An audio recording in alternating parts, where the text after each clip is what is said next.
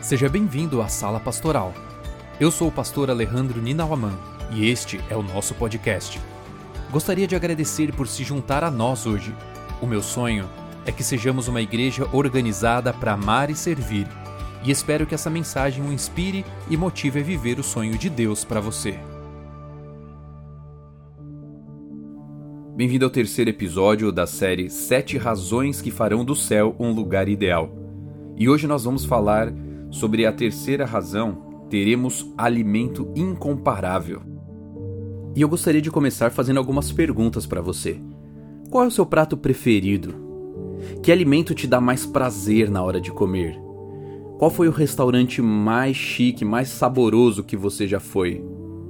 E como é que foi o processo de escolha dos alimentos para serem servidos no seu casamento ou talvez numa festa de aniversário que você ofereceu muito especial para alguém? Ontem à noite nós estávamos retornando aqui para casa e todo mundo estava com fome no carro, então nós demos uma paradinha rápida no supermercado Zona Sul e compramos aquela salada de fruta que eles vendem no copinho. E vou dizer para você, que delícia comer aquelas frutinhas fresquinhas. Lembramos do sítio onde os meus pais moram, onde eles têm ali um pomar, e eu lembro da alegria e prazer estampados no rostinho da Isabelle, quando nas últimas férias todo dia nós íamos até ali onde tinham as plantinhas e colhíamos ali os morangos, as framboesas, e ela devorava tudo ali mesmo, não dava nem tempo de chegar em casa. De fato, o alimento é uma bênção que Deus nos deu.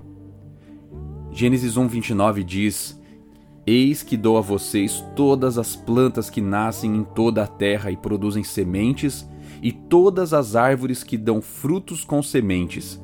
Elas servirão de alimento para vocês. Essa era a nossa dieta original. Hoje aqui em casa nós somos vegetarianos, pois chegamos à conclusão que Deus não fez os bichinhos para serem comidos, mas para conviverem conosco. E é nosso papel cuidarmos da natureza e também dos animais como bons administradores do mundo que Deus nos deu. A visão consumista não está nos planos originais de Deus. Ela apenas gera desequilíbrio na natureza.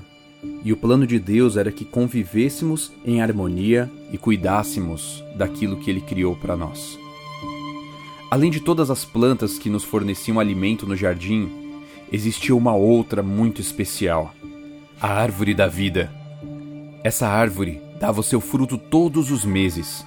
Suas folhas serviam para a manutenção permanente da saúde de Adão e Eva.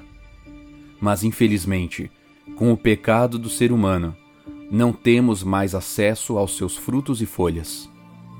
Então disse o Senhor Deus: Agora o homem se tornou como um de nós, conhecendo o bem e o mal.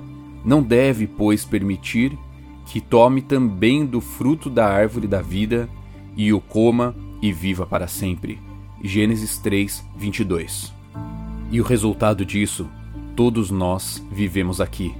Fome, enfermidades, não são exclusivos dos tempos do fim.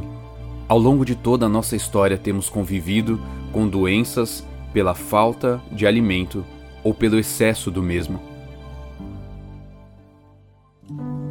Interessante como o ministério de Cristo estava sempre associado com a comida.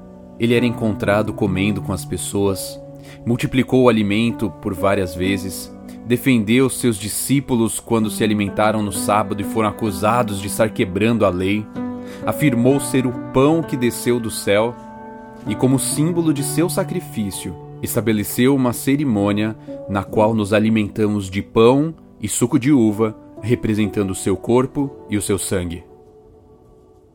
Toda refeição que fazemos de certa maneira, é uma forma de adorarmos a Deus. O que colocamos sobre a nossa mesa, assim como Daniel e seus amigos, representa o reconhecimento de quem está sendo o nosso provedor, de como estamos administrando o mundo que foi colocado sob nosso domínio e como estamos nutrindo o corpo, que é a habitação do Espírito Santo. Talvez você nunca se deu ao luxo de frequentar restaurantes sofisticados e talvez você até mesmo tenha passado fome em algum momento na sua vida. Mas existe uma promessa maravilhosa. Lá em Apocalipse 19, verso 9 diz: que felizes são os convidados para o banquete do casamento do Cordeiro, e acrescentou: Estas são as palavras verdadeiras de Deus.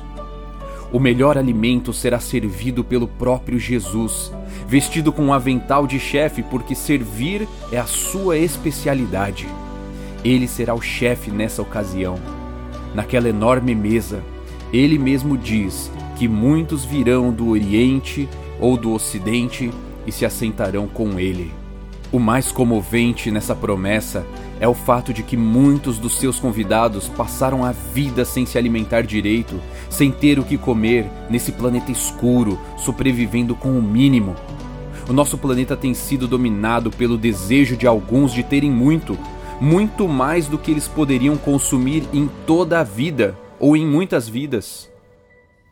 Quando foi criado com a capacidade de prover as duas mil calorias que todos necessitam por dia, a Bíblia nos assegura que Deus criou o mundo perfeito com recursos para todos, mas não para a cobiça e ganância de todos. Muitas pessoas morrem de fome, esqueléticas, subnutridos. Terão então no céu o melhor alimento servido pelas mãos do próprio Senhor Jesus. Aquele que tem ouvidos, ouça o que o Espírito diz às igrejas. Ao vencedor darei o direito de comer da árvore da vida. O céu será um lugar ideal, porque, entre muitas outras razões, nós teremos acesso não somente ao alimento mais saboroso que já existiu, mas nós teremos acesso à própria árvore da vida o acesso que foi perdido por nossos pais será restaurado, e então teremos vida e saúde por toda a eternidade. Querido bom Deus e Pai, louvado seja o teu nome, Senhor, pela maneira maravilhosa que tu nos criaste e nos deste o sustento para cada dia. Obrigado porque o Senhor cuida de nós.